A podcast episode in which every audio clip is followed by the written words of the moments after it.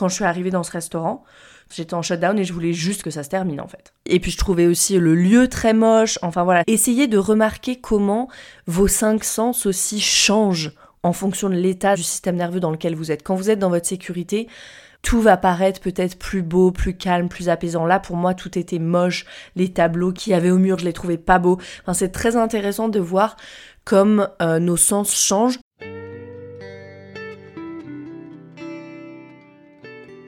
Bienvenue dans Pas de soucis, le podcast pour se libérer de l'anxiété avec Camille Thomas. Je suis Camille et avant d'être coach de santé, j'ai été une grande anxieuse. Je me suis libérée de l'anxiété le jour où j'ai compris que ce n'était pas dans ma tête. Pas de soucis, c'est le podcast pour celles et ceux qui sont fatigués par tout ce qu'ils ont essayé et qui savent qu'ils ont le pouvoir de guérir de l'anxiété naturellement. Alors si tu veux vivre sans anxiété et que tu as l'intuition qu'on ne t'a pas tout dit, ce podcast est pour toi. Je te retrouve tous les lundis pour explorer les pistes qui te permettront d'accéder au calme à l'intérieur de toi. Je suis super heureuse de vous retrouver aujourd'hui pour un épisode un peu spécial où je vais euh, raconter l'expérience de mon mariage et plus particulièrement six leçons sur le système nerveux et sur les relations que j'ai apprises pendant mon mariage. Alors, un mariage ça dure une journée, un samedi souvent. Mais l'expérience complète, ça dure quelques semaines, voire plusieurs mois pour certaines personnes. Alors moi, c'était un petit mariage, on était une cinquantaine de personnes. Je voulais pas d'un événement où en fait j'aurais pas le temps de profiter des personnes euh, qui étaient venues me voir, surtout que mes amis et ma famille allaient venir de loin. Euh, ma maison ici était euh, pleine de Français, moi j'habite en Slovénie. Donc c'était vraiment important pour moi et je voulais pas non plus d'un événement hyper impersonnel où j'allais faire appel à des prestateurs à des prestataires, pardon, que je ne connaissais ni d'Ève ni d'Adam. Ça, ça m'intéressait pas non plus, donc je voulais quelque chose de vraiment euh, homemade, euh, fait maison. Donc c'est une amie qui m'a euh, cousu ma robe de mariage, c'est une autre amie qui est venue faire les pâtisseries végétales françaises, une autre amie qui m'a coiffée. Enfin voilà, c'était vraiment super important pour moi ça, que ce soit très personnel et que tout ait du sens en fait. Donc je vais partager avec vous aujourd'hui les six leçons que j'ai apprises sur le système nerveux et sur les relations pendant cet événement parce que mariage ou pas, c'est vraiment ça en fait le chemin de guérison, c'est de connaître et de devenir vraiment de rentrer en intimité avec son système nerveux et de savoir euh, qu'est-ce qu'on veut, comment on se comporte, comment on réagit dans nos relations. Donc les enseignements, ils ont commencé bien avant le jour J, hein, soyons clairs, encore une fois, c'est une expérience complète. Donc la leçon numéro un pour moi, c'était vraiment, je mérite de faire autre chose que de travailler. Ça, ça a été le premier challenge pour moi. Le premier challenge, c'était de faire de la place dans un emploi du temps bien chargé pour un événement qui est de l'ordre du plaisir pur en fait, de la célébration, de la fête. Pour comprendre les mécanismes qui sont à l'œuvre quand on a du mal à s'arrêter de travailler ou à travailler moins, je te renvoie à l'épisode précédent sur l'anxiété ambitieuse que tu trouveras aussi sûrement sous le nom d'anxiété fonctionnelle dans des articles. Voilà, moi j'aime bien l'appeler anxiété ambitieuse, je trouve ça plus parlant. Mais ça, c'était vraiment le premier challenge un challenge vraiment pour moi parce que c'était couplé à une croyance qui est bien ancrée chez moi que la célébration, la fête, le plaisir, tout ce qui n'est pas au service d'un gain de temps ou au service de gagner plus d'argent est inutile. Ça, c'est une croyance qui me vient euh, du côté de la famille de mon père, de mon père, de ma grand-mère, avec qui j'ai grandi. Ma grand-mère, était beaucoup chez nous quand j'étais petite, et donc elle m'a en partie élevée aussi. Et voilà. Euh, c'est une enfant de la guerre, il y, a, plein de choses qui se jouent là, mais en tout cas, cette croyance, je l'ai vraiment absorbée. Euh, moi, j'aime bien dire que les enfants, ils absorbent plutôt que plutôt qu'ils apprennent, parce que apprendre pour moi, c'est vraiment un processus intentionnel. Absorber, c'est un peu comme une éponge. Et c'est exactement ça en fait. L'éponge, quel que soit le liquide, elle absorbe le liquide. Ok, que ce soit un liquide qui sente bon, qui sente mauvais, que ce soit de l'eau, euh, quelque chose qu'on a renversé, du thé, comme j'ai renversé mon thé ce matin, elle absorbe. C'est la même chose pour les enfants. Ok, donc moi j'ai complètement absorbé cette croyance et après c'est vraiment devenu finalement les verres, donc les lunettes à travers lesquelles j'ai vu la vie. Et donc du coup ça a été très dur pour moi de lâcher, de prendre du temps aussi, je balayais toujours d'un revers de main, oui oui c'est bon, ça ira, on s'en occupera, euh, parce que je voulais pas m'en occuper en fait. Pour moi le travail c'était beaucoup plus important. Un bon exemple ça a été l'épisode du restaurant. J'ai fait un live Instagram sur euh, cet épisode du restaurant, mais je vais revenir un petit peu dessus ici parce que c'est vraiment super important. C'est une très bonne illustration de comment est-ce qu'on peut travailler avec ces triggers. Les triggers, c'est quoi? C'est il n'y a pas vraiment de traduction en français pour trigger. Les triggers, c'est un événement, une situation, une personne qui va nous faire changer d'état au niveau de notre système nerveux. Donc on va être ancré dans notre sécurité et puis il va y avoir un trigger et hop, on part en fight or flight ou on part carrément tout en bas de notre échelle en shutdown. Encore une fois, euh, si t'es pas familier avec les, les, états du système nerveux, je te renvoie à l'épisode 2 du podcast, vraiment super important parce que j'en parle tout le temps de ces trois états du système nerveux. Donc Comment est-ce que je peux travailler avec ce qui m'active, ce qui vient me chercher, ce qui vient gratouiller les blessures, ce qui vient me chatouiller? Le trigger, c'est ça en fait. Et donc, nous voilà, euh, on va euh, au restaurant. C'est vraiment un, magnifique restaurant avec un super panorama, perdu dans la montagne, tout ce que j'adore. On y va. Et donc, on rencontre la fille qui nous dit Ok, euh, donc qu'est-ce que vous voulez? Et là, je me glace. C'est le freeze total, le vide dans ma tête. Je ne savais pas en fait. Je ne savais pas ce que je voulais parce que déjà, j'avais pris zéro minute pour y penser, parce que je travaillais tout le temps et que je voulais pas prendre du temps pour ça, parce que pour moi c'était du temps perdu. Et donc je lui ai renvoyé un petit peu la balle en disant qu'est-ce que vous avez à nous proposer? Et puis là elle m'a dit euh, donc les Slovènes, euh, on commence par une soupe. Et là je me suis dit oh my god, c'est une catastrophe.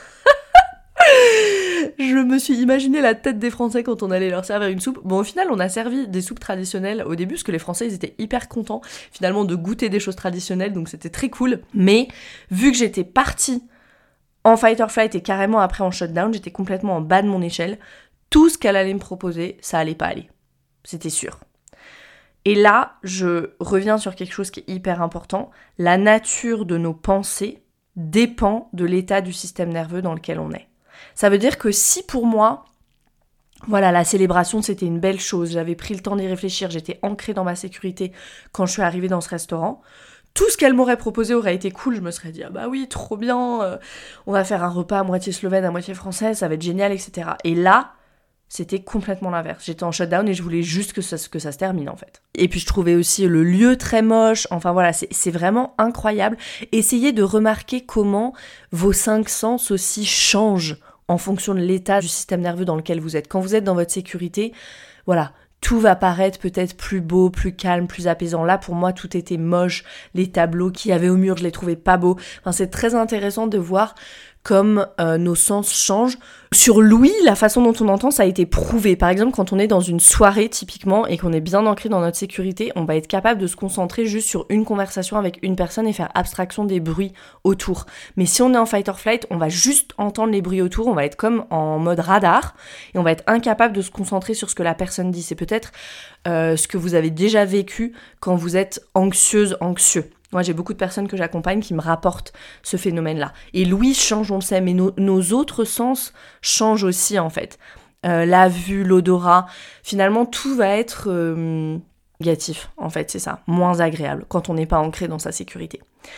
Donc là, qu'est-ce que j'ai fait une fois qu'on est sorti du restaurant? Au lieu de m'énerver sur mon copain ou ce que j'aurais fait d'habitude, parce que la colère, c'est vraiment une émotion rideau chez moi, je me suis dit non, ok, je me suis complètement laissée traverser sans essayer d'expliquer. Donc j'avais mal au ventre, j'avais hyper envie de dormir, les yeux qui brûlaient. Je me suis vraiment laissée traverser par ces sensations sans essayer d'expliquer, parce que ça c'est vraiment le piège en fait à chaque fois, et c'est ce qui nous empêche de nous sortir de l'anxiété. C'est qu'à chaque fois qu'on ressent des sensations, hop, il y a tout de suite le cerveau qui prend le relais et qui essaie de donner une explication. Notre cerveau, encore une fois, c'est une machine à donner du sens à ce qui se passe dans notre corps, à ce qui se passe dans notre système nerveux. Or, ce qu'on veut vraiment, c'est se laisser traverser sans explication. Juste être dans le corps. Ça veut, ça veut dire ça, en fait, être dans le corps. J'ai des personnes aussi qui, que j'accompagne qui me disent, mais Camille, ça veut dire quoi quand on dit être dans le corps? Juste ça, en fait. J'avais mal au ventre, j'avais les yeux qui brûlent, j'avais une forte envie de dormir. Ok, ça c'était des signes de shutdown pour moi, je me laisse traverser, je sais ce que c'est, j'ai pas besoin d'expliquer. Et puis après, je commence à amener de la curiosité. D'accord? J'amène de la curiosité. Ok, qu'est-ce qu'il y a à l'œuvre là? Quelles parties de moi ont émergé? Moi, je travaille beaucoup avec les parties de moi. Donc là, j'avais vraiment besoin d'écrire et de mettre les choses au clair. Parce que je me disais mais c'est pas possible. Il y avait aussi un petit peu de culpabilité. Je me disais j'aurais dû être beaucoup plus sympathique avec avec cette pauvre fille du restaurant. Euh, qu'est-ce qu'elle va penser de moi etc il y a eu toutes ces pensées. Je me suis dit ok quelles parties de moi ont émergé? Donc du coup j'ai pris mon carnet et j'ai écrit donc j'ai commencé à écrire les parties de moi sur mon carnet, donc j'ai vu ok il y a une partie qui pense que célébrer la fête, tout ça c'est inutile. Il y a une partie qui a peur de la critique aussi, parce que ça va être un jour où tous les regards vont être portés euh, sur moi. On va pas se leurrer. Euh, tous les regards sont portés sur la mariée le jour d'un mariage, et ça je pense que ça me faisait peur aussi. une partie de moi qui juge. Voilà, donc il y avait toutes ces parties de moi, et puis pour chaque partie, j'essayais d'associer des sensations, des sensations et des émotions. Et puis après de me dire, ok, de quoi est-ce que chaque partie a besoin D'accord? Donc, les besoins là, euh, quand vous êtes dans des états d'activation comme ça, c'est vraiment important de poser des questions fermées. Ça va être de se dire, est-ce que j'ai besoin de chaud ou de froid? Est-ce que j'ai besoin de sucré ou de salé? Est-ce que j'ai besoin de euh, dur, mou ou liquide? Ok? Vraiment de suivre ces cinq sens. Ça, on en parle aussi dans l'épisode avec Julie Delias, l'épisode sur l'Ayurveda auquel je vous renvoie, euh, qui est un épisode hyper hyper euh, complet et riche. Mais suivre ces cinq sens, c'est vraiment vraiment euh, très utile dans ces moments-là. Parce que si on dit dans ces moments-là de quoi tu as besoin, souvent quand on est dans la vague d'anxiété, on ne sait pas en fait de quoi on a besoin. Par contre, si je vous pose la question chaud ou froid, dur ou mou, enfin dur ou liquide, vous allez savoir. Et puis après, on va pouvoir s'orienter comme ça. Ok, si je veux un truc mou et froid, est-ce que de la compote ça va marcher? Ok, yes, let's go. Et puis après, prendre le temps de répondre à ses besoins bien sûr. Donc là, moi, dans mon cas, j'ai fermé les yeux, je me suis fait une bouillotte parce que j'avais froid aussi, puis j'avais mal au ventre. Et puis après, voir, ok, qu'est-ce qui change? Qu'est-ce qui a changé? Est-ce qu'il y a un shift? Comment je me sens maintenant? Et là, le travail au début, ça va vraiment être de voir qu'est-ce qui a changé, pas qu'est-ce qui s'est amélioré, parce qu'on veut toujours aller tout de suite vers l'amélioration. Mais là, l'idée, c'est de voir, ok, est-ce que de faire ce processus, se laisser traverser, amener de la curiosité, de travailler avec les parties de soi, répondre aux besoins des parties de nous, répondre à nos besoins dans ce moment-là, est-ce que ça, ça amène du changement? Est-ce que mon système nerveux répond déjà? Ça, c'est la première chose. Et puis après, avec le temps, vous allez bien connaître votre système nerveux vous allez savoir exactement, ok, quand je suis en shutdown, pour remobiliser mon énergie, j'ai besoin de ça, ça, ça. Pour moi, c'est ça qui marche. Donc ça, c'est vraiment une grande partie du chemin, ça se fait pas du jour au lendemain. C'est peut-être plus facile à dire qu'à faire, quoique, on peut aussi décider que c'est facile, c'est une décision. Mais voilà. Et donc pour euh, clôturer l'épisode du restaurant, c'était très rigolo parce que quand on est arrivé après le jour du mariage où j'étais voilà complètement nourrie euh, par les personnes autour de moi, j'étais très ancrée dans ma sécurité. Je vais euh, parler tout de suite de comment je me suis ancrée dans ma sécurité juste avant le mariage, justement pour que ça se passe bien. Euh, c'était rigolo parce qu'il y avait exactement les mêmes tableaux dans le restaurant et quand on y allait la première fois, tout était moche pour moi, comme je l'ai dit. Et le jour du mariage, du mariage c'était le plus bel endroit du monde. Donc c'était très drôle. donc c'est bien la preuve que nos sens sont vraiment affectés par l'état dans lequel est notre système nerveux. La leçon numéro 2 pour moi, ça a été vraiment je suis capable de recevoir l'amour. Alors, je vais expliquer pourquoi. Le matin même, qu'est-ce que j'ai fait? Je me suis levée très tôt. Le matin du mariage, je me suis levée à 6h du matin, puis j'ai été marcher dans la forêt. Et j'ai parlé à voix haute aux parties de moi. Ça, c'est quelque chose que je fais euh, souvent, euh, ou en tout cas quand j'ai besoin. Alors, au début, on a un peu l'impression d'être schizophrène, mais c'est vraiment, vraiment très impactant de venir parler comme ça aux parties de nous. Alors, euh, je vais faire un épisode de podcast sur l'IFS, sur l'Internal Family Systems, pour parler plus en détail de toutes ces parties de nous, des pompiers, des managers, des exilés, de toutes ces catégories de parties de nous qui nous habitent, qui cohabitent et qui interagissent à l'intérieur de nous. Mais en tout cas, là, pour la compréhension dans cet épisode, ce qu'il faut retenir, c'est que on a plusieurs parties de nous, plein plein plein, comme un peu des petits aspects de notre personnalité plusieurs parties de nous qui interagissent et qui sont comme une petite famille interne. Et jusqu'à ce qu'on prenne contact avec elles, en fait, elles font un peu leur petite bouillie, leur petite soupe à l'intérieur, ok? Elles interagissent entre elles sans que nous, en fait, sans que moi, je sois la leader de ce qui se passe à l'intérieur de moi. Donc l'idée, toute l'idée en fait du travail avec les parties de soi, c'est de redevenir le leader de cette famille intérieure et que les parties de nous recommencent à nous faire confiance. Ça c'est super important. Et pour moi, là, il il allait vraiment y avoir un challenge, c'était de recevoir tout cet amour, de recevoir les compliments, ça c'est super dur. Et je pense que c'est difficile pour plein de personnes, ça. Peut-être que vous aussi, euh, quand on vous fait un compliment, vous vous contractez, vous, vous sentez que vous êtes tendu dans votre corps, ou juste vous le balayez d'un revers de la main parce que vous-même, vous n'arrivez pas à y croire à ce compliment-là. Moi, la première. Moi, la première. Mais ce jour-là, le jour de mon mariage, je me suis dit, j'ai envie en fait de pouvoir recevoir cet amour, de pas partir en fight or flight à chaque fois que je recevrai un compliment. Et heureusement, parce que ça a commencé dès le matin, ah Camille, you're so beautiful, et tout le monde venait me voir. sinon, je crois que j'aurais été une boule de nerfs. Et donc, j'ai parlé aux parties de moi et je leur ai dit, ok, tout va bien se passer. Aujourd'hui, on va recevoir beaucoup d'amour et ça va être cool et on va être détendu et on va y aller ensemble. Donc, Voilà, ça j'ai réussi à le faire et les parties de moi, elles m'ont suivi aussi là-dedans parce que je fais tout ce travail avec ma coach, euh, avec Madeline, ma coach euh, qui fait que de l'IFS en fait, donc je travaille euh, énormément, énormément avec ma famille interne, avec les parties de moi, donc du coup j'ai été capable de faire ça ce jour-là. Mais très intéressant le travail avec les parties de soi. Ensuite, la leçon 3, c'était vraiment sur les relations. Alors là, je vais vous parler de co-régulation. La leçon 3, c'était je sais exactement quel espace je veux créer dans ma relation.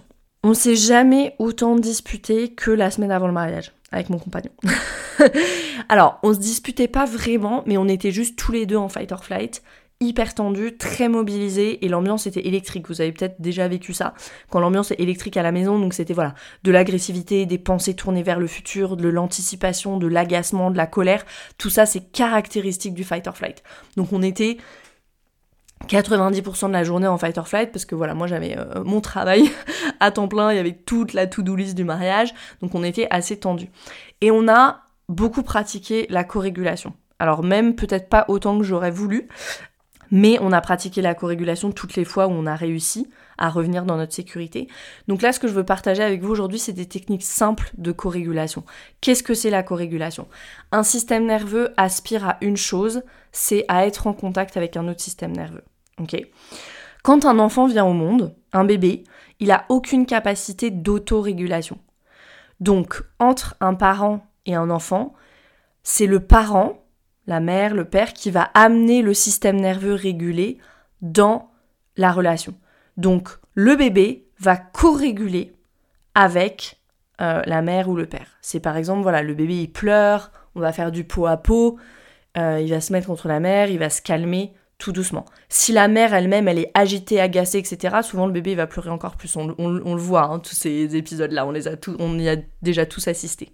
Donc, depuis la naissance, l'autorégulation, c'est ce qu'on cherche à faire en connaissant mieux son système nerveux. Nous, ce qu'on cherche à faire aujourd'hui, ce que je cherche à vous transmettre avec ce podcast, comment s'autoréguler. L'autorégulation depuis le début, depuis notre naissance, depuis même euh, quand on est dans le ventre en fait, parce qu'on co-régule par le cordon ombilical, l'autorégulation est basée, se construit sur la co-régulation. Donc la co-régulation, c'est super, super important. Peut-être que vous avez déjà vécu ça. Moi, j'ai des personnes que j'accompagne qui me disent J'arrive pas à être toute seule. Je suis dans un désert affectif, je suis beaucoup, beaucoup plus anxieuse quand je suis seule. La solitude est insupportable. Ça, c'est des moments où on a besoin de co-réguler avec quelqu'un. Il y a des techniques toutes simples pour ça. Nous, ce qu'on fait beaucoup avec mon copain, je devrais dire mon mari maintenant, mais c'est encore trop bizarre. ce qu'on fait avec mon compagnon, c'est de poser la main sur la poitrine de l'autre. C'est tout simple ça. Poser la main sur la poitrine de l'autre et respirer ensemble. Et vous allez voir que les respirations elles vont se coordonner. Vous allez, au bout de quelques secondes, vous allez commencer à inspirer ensemble et expirer ensemble. Et ça, c'est très très puissant comme co-régulation. C'est tout simple. C'est tout simple, mais c'est pas si facile quand on est dans de l'agressivité, quand on est peut-être euh, en colère ou qu'on se dispute, c'est pas facile de dire allez stop, on arrête tout, on fait demi-tour, on pose la main sur la poitrine de l'autre parce que dans ces moments-là, on n'a même pas vraiment envie de se toucher. En fait, vous verrez, peut-être que vous, vous expérimenterez cette résistance si vous essayez. Dites-moi, envoyez-moi un petit message sur Instagram pour me dire si vous, si vous essayez ces techniques-là. Posez la main sur la poitrine de l'autre et respirez ensemble, ok? Une autre façon, c'est tout simple aussi. Alors, tout ça, c'est simple, hein, mais c'est pas forcément facile quand on est comme ça dans de l'activation. C'est juste d'exprimer comment on se sent en fait. Et ça, ça désamorce tout de suite l'attention. De dire, et moi je l'exprime vraiment comme ça, je dis, il y a une partie de moi, parce que c'est pas tout mon moi. Il y a une partie de moi qui est en colère, il y a une partie de moi qui est blessée, il y a une partie de moi qui a envie de s'en aller, de claquer la porte. Il y a plein de parties de nous qui sont à l'œuvre, dans une dispute par exemple. Et c'est les parties protectrices de nous. Donc moi je dis, il y a une partie de moi qui se sent comme ci, comme ci, comme ça. Blessé, agacé, euh, super en colère, enragé, etc. Et ça, ça désamorce tout de suite les choses. Déjà parce que on est dans le partage de ok, il y a une partie de moi qui se sent comme ça. Et ça, ça fait deux choses. Ça laisse de la place à c'est pas tout mon être qui est comme ça. Ça laisse de la place à d'autres choses que je peux ressentir. Et puis je suis pas dans le reproche. Je partage ma réalité, mon ressenti. Super important. Une autre technique, c'est juste se prendre dans les bras sans rien dire. Ça, on le fait très souvent, nous aussi. Ça, euh, d'expérience, c'est plus efficace après avoir pris chacun un peu de distance. Nous, typiquement, ce qu'on va faire, c'est d'aller marcher dans la forêt. on habite en lisière de forêt, mais vous, ça peut, enfin voilà, ça peut être juste d'aller marcher, tout simplement. Aller marcher 10 minutes, juste de prendre un peu de distance, parce que faire ça, se prendre dans les bras sans rien dire, ça demande vraiment de se sentir en sécurité. C'est quasiment impossible si on est en fight or flight. On a déjà essayé, et moi, souvent, je me débat, j'ai juste pas envie. J'ai besoin d'abord de prendre de la distance, de revenir, euh, de ramener un petit peu, en tout cas, de sécurité, de ressaupouder un petit peu de sécurité. Et puis ensuite, on peut faire ça pour revenir complètement dans sa sécurité. Une autre technique, c'est de mettre de la musique et danser ensemble. Le nerf vague passe dans l'oreille, et j'ai dit tout à l'heure que nos sens sont hyper impactés par l'état du système nerveux dans lequel on se trouve. Et du coup, on peut faire aussi le chemin inverse, ça veut dire utiliser nos sens pour changer l'état de notre système nerveux. Donc juste mettez de la musique et dansez ensemble, c'est cool. On n'a pas besoin de se toucher, on n'a pas besoin de... Ça, c'est une espèce de co-régulation chacun dans son individualité, mais quand même ensemble, parce qu'on écoute la même musique. Et puis une dernière technique que je voulais partager avec vous, c'est parler de l'espace, en fait. Alors ça, ce sera peut-être la technique la plus difficile si vous n'êtes pas habitué à penser votre relation comme ça. Mais moi, je pense ma relation avec mon compagnon comme un espace. Et d'ailleurs, toutes mes relations. Mes relations avec mes amis aussi, je la pense vraiment comme un espace concret. Et quand l'ambiance est tendue comme ça, quand l'ambiance est électrique, en fait, on maltraite l'espace. Et c'est plus un espace dans lequel on a envie d'être, dans lequel on a envie d'évoluer. Et le voir comme ça, ça permet quoi? Ça permet vraiment d'être dans la recherche de solutions. Qu'est-ce qu'on peut faire pour rendre l'espace plus agréable, plus vivable? Donc on n'est jamais, quand on le voit comme ça, on n'est jamais dans le reproche direct à l'autre. Au lieu de dire t'es super agressif, c'est insupportable, on va dire ok, il y a énormément d'agressivité dans l'espace, là je le sens, c'est pas cool, je me sens pas bien, c'est vraiment dur, qu'est-ce qu'on peut faire? Vous voyez le shift, vous voyez la différence? Et puis au-delà de ça, au-delà des moments où on se dispute, moi je trouve ça très beau de voir la relation comme un espace qu'on crée ensemble. Parce qu'un espace concret, ça veut dire aussi que c'est un espace qu'on crée euh, dans lequel chacune des parties à la relation va pouvoir grandir, va pouvoir se développer, il va y avoir l'espace pour ça. Et ça, c'est super important. La quatrième leçon euh, de ce mariage, c'était, ça concerne la famille. et c'était, je me sens assez ancrée pour pas rentrer dans les dynamiques familiales. Alors ça, c'est une chose qu'on a tous vécue. Quand ta famille vient, on dit toujours, euh, si tu veux voir à quel point tu as avancé sur le chemin de guérison, va passer une semaine dans ta famille, ok Donc là, moi, c'était l'inverse, c'est ma famille qui est venue à moi. Quand ta famille vient, il y a toutes les dynamiques familiales qui viennent avec. Donc moi, dans ma famille, les dynamiques familiales, c'est les débats, notamment, euh, entre autres, c'est les débats complètement stériles euh, sur voilà tous les sujets. Alors ça peut être l'actualité, ça peut être la politique, peu importe, parce que chacun a des opinions bien tranchées sur absolument tout, même s'ils connaissent rien sur le sujet. Donc le truc super insupportable. C'est genre ma grand-mère qui va dire Ah mais ça c'est comme ça parce qu'elle l'a lu dans le journal. Vous voyez le genre de truc. Et cette fois, et D'habitude, ça, ça, vraiment, ça m'agace. Ça m'agace jusqu'à l'énervement complet. Et cette fois, ça m'est complètement passé au-dessus. Et puis, a posteriori, j'ai pu l'analyser et me dire, mais comment est-ce que j'ai été capable de rester assez calme, en fait? Et c'est parce que j'étais assez ancrée dans ma sécurité pour être dans les conversations de loin, sans m'y engager, et juste apprécier la présence des gens que j'aime et qui étaient là. Ça, c'est pas facile, mais quand on apprend à s'autoréguler, ça devient complètement naturel. Et donc ça pose la question de quel est le degré d'engagement social dont j'ai besoin là maintenant pour apprécier le moment. Souvent, on confond les choses en fait. Souvent, on croit que si on se retire, si on va, et on l'associe au shutdown, ça. Le shutdown qui est tout en bas de notre échelle polyvagale, qui est pas forcément un endroit très confortable, un endroit on d'où on a envie de sortir le plus possible on se dit que si on se retire de la conversation, eh ben on va en shutdown. Ça, c'était le cas avant pour moi. Avant, si la dynamique familiale me convenait pas, je me mettais dans ma grotte, mais c'était quelque chose, c'était une forme de résignation et je me mettais dans ma grotte avec une forme de désespoir en fait. Il y a une forme de désespoir qui s'installait. Aujourd'hui, je suis vraiment capable d'apprécier leur présence, d'être dans le moment, en faisant abstraction du sujet de la conversation. Et de me demander de quoi j'ai besoin. Est-ce que j'ai besoin d'être engagé activement, de participer au débat? Est-ce que j'ai besoin de juste écouter? Est-ce que j'ai besoin juste d'apprécier en silence, juste d'apprécier la présence des gens Ça, ça va être typiquement aussi, par exemple, quand vous allez vous installer dans un café. Vous savez, s'installer dans un café, je sais pas si vous avez déjà fait ça, peut-être aussi en voyage, de s'installer dans un café et juste d'écouter sans écouter les conversations, peut-être même que c'est une langue étrangère et que vous comprenez pas, mais juste d'apprécier l'ambiance, d'apprécier les gens. Et ça, c'est une forme en fait d'engagement social, mais c'est juste de l'appréciation silencieuse en fait.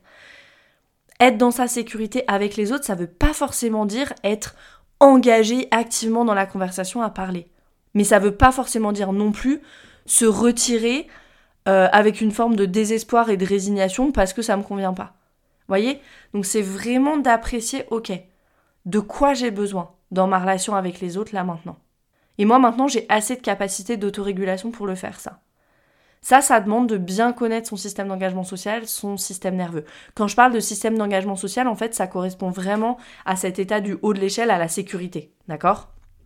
Notre système nerveux, il nous envoie, il nous emmène toujours dans une direction ou dans l'autre. Ça veut dire il nous emmène toujours soit vers la protection, slash la survie, donc c'est les deux états du bas de l'échelle, le fight or flight ou le shutdown, soit il nous emmène vers la connexion, la sécurité, l'engagement social. Il faut se sentir en sécurité pour pouvoir être engagé avec les autres. C'est ça qui va nous permettre, encore une fois, si je reviens aux cinq sens, par exemple, de nous concentrer sur une conversation et pas sur les bruits autour. Donc être assez ancré pour juste apprécier la présence des gens que j'aime sans rentrer dans le contenu des conversations qui peuvent être agaçantes. c'était la leçon numéro 4. La leçon numéro 5, c'était d'être là pour les autres. Donc c'était je suis connectée à l'énergie du self. Je vais revenir sur l'énergie du self. Et je peux faire preuve de compassion. L'énergie du self, alors le self, c'est le soi, ok, S-O-I, avec un grand S. Et c'est cette énergie dont, parle Richard Schwartz dans l'Internal Family Systems, donc tout le travail avec les parties de soi, dont j'ai parlé tout à l'heure. Et Richard Schwartz, il dit que il y a toutes ces parties de nous, et puis il y a le soi, avec un grand S, qui est finalement, on pourrait peut-être l'appeler notre âme, on pourrait, pourrait l'appeler notre vrai moi, j'en sais rien, mais en tout cas, c'est vraiment ces qualités intrinsèques qu'on a tous et toutes de calme, de clarté, de confiance, de courage, de compassion. Et ça, j'ai pu expérimenter que même au milieu de toute cette agitation, j'ai pu me reconnecter à ça. Encore une fois, parce que les parties de moi, elles m'ont laissé faire et que j'ai pu être assez ancrée dans ma sécurité. C'est très lié en fait. Pour moi, il y a une vraie connexion entre le fait que les parties de nous, les parties qui nous protègent, se calment et nous laissent prendre le leadership, avec le fait d'être ancré dans la sécurité dans son système nerveux. Pour moi, c'est très lié. Il y avait trois amis à mon mariage pour qui ça a été très dur. Euh, soit qui sont célibataires, soit qui étaient en rupture, voilà, donc c'était assez difficile. Et donc la leçon pour moi c'était aussi celle de l'impermanence, c'est comme la tristesse en fait peut cohabiter avec la plus grande joie. Et de se rappeler que toutes les émotions sont valides, sont bienvenues et sont sacrées, véritablement. C'est quelque chose dont je parle souvent et beaucoup, euh, et quelque chose que je transmets vraiment avec le cœur dans les séances de breathwork, ça. D'accueillir toutes les émotions comme vraiment de l'énergie qui veut nous traverser et qui veut bouger à travers nous. Les émotions, ça vient du verbe emuovere en latin, qui veut dire aller vers l'extérieur. Donc en fait, les émotions, c'est juste de l'énergie qui veut aller à l'extérieur, nous traverser et sortir de nous, donc ça veut dire qu'ils veulent être exprimés. Je vous conseille de venir en Breathwork, c'est vraiment des expériences et des expériences très puissantes et des espaces vraiment vraiment hyper beaux, euh, des espaces de guérison tellement tellement puissants. Donc Là, ce que je vais faire, je vais faire un petit comparatif. Je vais vous décrire comment j'aurais réagi dans chacun des trois états du système nerveux pour que vous compreniez bien à quel point nos pensées nos actions découlent de l'état dans lequel notre système nerveux se trouve. Donc ce qui s'est passé, la situation euh, précise, c'est que le lendemain du mariage, j'ai une de mes amies qui a complètement éclaté en sanglots, pour laquelle c'était super dur, euh, voilà, qui était dans une forme de désespoir, qui se disait je vais être seule toute ma vie, enfin voilà, ce qu'on peut euh, parfois se dire. Qu'est-ce qui se serait passé si j'avais été moi en fight or flight? Donc mobilisée. J'aurais sûrement été en colère en me disant euh, c'est pas possible, elle, peut pas laisser ça de côté au moins une journée, quand même, quel égoïsme, blablabla. Ça, ça aurait été si j'étais en fight or flight. Si j'avais été en shutdown, tout en bas de mon échelle, dans l'immobilisation, donc pas assez d'énergie dans mon système, assez désespéré, je me serais peut-être demandé, je me serais sûrement demandé ce que, j'aurais bien pu faire ou dire pour déclencher cette réaction chez elle. Donc c'est la culpabilité, le désespoir qui m'aurait envahi et je me serais sentie vidée de mon énergie, complètement impuissante face à ces émotions de mon ami. Et là, si j'étais ancrée dans ma sécurité, ce que j'étais, ok, donc ancrée dans ma sécurité, ce que j'ai pu faire, c'est que j'ai pu offrir ma présence, juste accueillir les larmes, encourager mon ami à laisser sortir, mes amis, parce que ça s'est produit à plusieurs moments du mariage, avant, après. Les mariages, c'est toujours des événements qui sont hyper euh, chargés en émotions et voilà, qui font, qui font sortir plein de choses. Donc j'ai pu juste les encourager, voilà, à laisser sortir, laisser couler les larmes, sans moi-même être emmenée ni dans une agitation intérieure, ni dans de la déprime. Donc j'ai pu du coup vraiment être sur réceptacle et accueillir. Ça, c'était parce que j'étais complètement ancrée dans ma sécurité. Et aussi parce que les parties protectrices de moi m'ont laissé faire, que je leur avais parlé en amont et que j'ai pu rester connectée à cette énergie du self, du moi profond, du soi avec un grand S, qui est calme, qui est confiante, qui est courageuse, qui est capable de compassion. Et la dernière leçon de, cette, euh, de ce grand événement, ça a été vraiment le dialogue, en fait, permanent entre moi, mon corps et mon système nerveux. Je me suis vraiment rendu compte que mon corps et mon système nerveux me parlent. J'ai été malade avant et après le mariage, ce qui est quand même pas de bol, mais euh, il y avait des messages là-dedans. Quand il y a une maladie, pour moi, c'est vraiment comme le corps qui fait une mise à jour. Il y a quelque chose de très nettoyant, de purificateur. Dans une maladie, quand on a de la fièvre, qu'on est obligé de se mettre au repos, après, souvent, on ressort et on a plus d'énergie, ou c'est vraiment un petit peu comme une mise à jour. Bon, nous, ça fait deux ans que la Terre essaie de mettre à jour l'humanité, clairement. Mais l'humanité est tellement bête qu'on clique. Vous savez, c'est comme si vous avez un Mac sur les mises à jour, là, vous cliquez sur me rappeler demain, essayez cette nuit. Ça fait deux ans, nous, qu'on clique là-dessus, ok? En tout cas, j'ai été malade avant et après le mariage. Donc là, c'était une question aussi de management de mon énergie. Il y a une chose qu'on oublie souvent, c'est que être en pilote automatique, le pilote automatique, ça fait hyper peur. Je crois que c'est entre 80 et 90% de nos pensées qui sont les mêmes d'un jour sur l'autre. Donc ça veut dire qu'aujourd'hui, je vais avoir les mêmes pensées, en immense majorité, les mêmes pensées que le jour d'avant. Ça, ça fait hyper peur, je trouve, quand on reprend ce chiffre. Ça, c'est le pilote automatique. Être en pilote automatique ne demande pas d'énergie. Ce qui demande de l'énergie, c'est le travail sur soi, la présence, être dans le moment, entrer en intimité avec son système nerveux, comprendre ses triggers, se laisser traverser. Tout ça, ça demande de l'énergie et ça en demande énormément. Quand je parle d'énergie, c'est d'énergie physique, hein, comme si on était allé courir. Je parle pas euh, d'énergie vaudou ou je sais pas quoi, ok? D'énergie physique. Donc prendre soin de son corps, c'est absolument essentiel dans le processus. On l'a tous vécu en fait, quand on est fatigué, on s'énerve beaucoup plus facilement, on va être plus agacé, plus irritable, on l'a tous vécu, donc on le sait ça, mais c'est vraiment hyper important de le rappeler. Moi, au fil du temps, j'ai appris à gérer mes, niveaux d'énergie de mieux en mieux.